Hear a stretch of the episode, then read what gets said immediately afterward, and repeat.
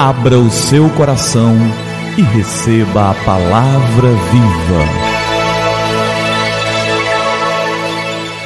Graça e paz da parte do nosso Senhor e Salvador Jesus Cristo. Eu sou o pastor Gilberto e eu quero te entregar a palavra viva. E o nosso tema de hoje é felicidade. Dois homens, ambos gravemente doentes, estavam no mesmo quarto de hospital. Um deles podia sentar-se na sua cama durante uma hora todas as tardes para que os fluidos circulassem nos seus pulmões. Sua cama estava junto da única janela do quarto. O outro homem tinha de ficar sempre deitado de costas. Os homens conversavam horas a fio.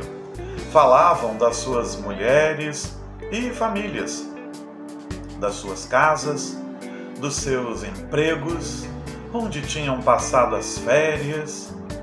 E todas as tardes, quando o homem da cama perto da janela se sentava, ele passava o tempo a descrever ao seu companheiro do quarto todas as coisas que ele conseguia ver do lado de fora da janela.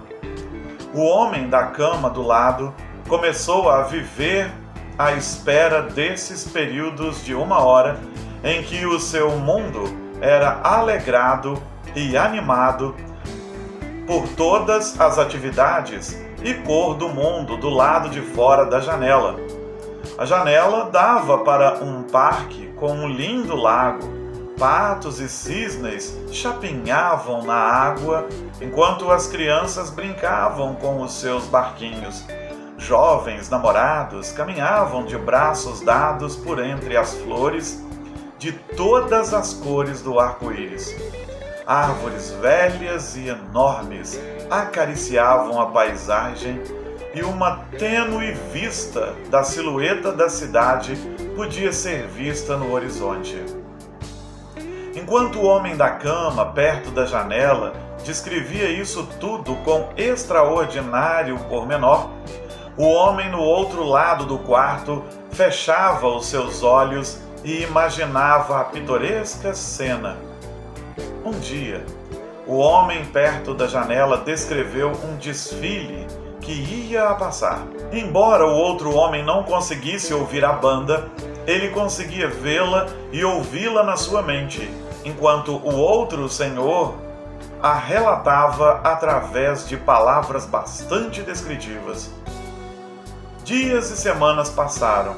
Uma manhã, a enfermeira chegou ao quarto trazendo água para os seus banhos e encontrou o corpo sem vida do homem perto da janela, que tinha falecido calmamente enquanto dormia. Ela ficou muito triste e chamou os funcionários do hospital para que levassem o corpo. Logo que lhe pareceu apropriado, o outro homem perguntou se podia ser colocado na cama perto da janela. A enfermeira disse logo que sim e fez a troca. Depois de se certificar de que o homem estava bem instalado, a enfermeira deixou o quarto. Lentamente e cheio de dores, o homem ergueu-se, apoiado no cotovelo. Ele se ergueu para contemplar o mundo lá fora. Fez um grande esforço e lentamente olhou para o lado de fora da janela que dava, afinal, para uma parede de tijolos. O homem perguntou à enfermeira o que teria feito com o que o seu falecido companheiro de quarto lhe tivesse descrito coisas tão maravilhosas do lado de fora da janela. A enfermeira respondeu que o homem era cego e nem sequer conseguia ver a janela, nem sequer conseguia ver a parede. Talvez ele quisesse apenas dar-lhe coragem, disse a enfermeira. Há uma felicidade tremenda em fazer os outros felizes, apesar dos nossos próprios problemas. A dor partilhada é metade da tristeza, mas a felicidade, quando partilhada, é dobrada. O dia é hoje. E o hoje é uma dádiva. E é por isso que se chama presente.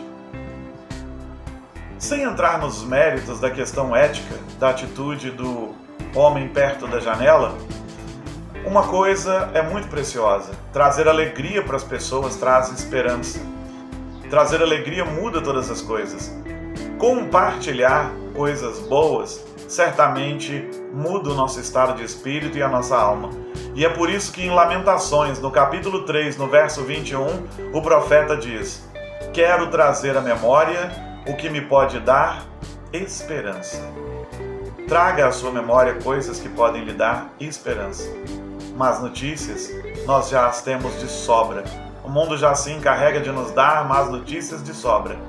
Busque aquilo que pode nos dar esperança. Vamos orar?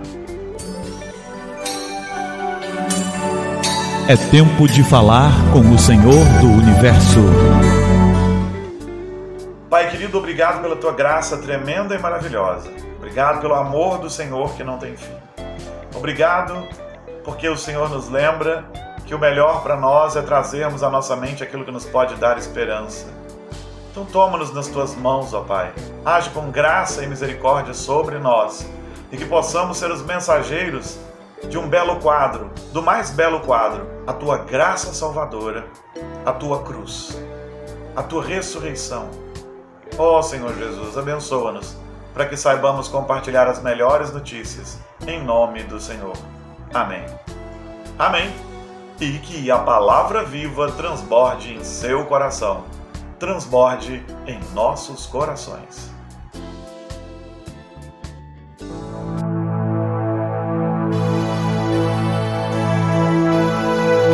Abra o seu coração e receba a palavra viva.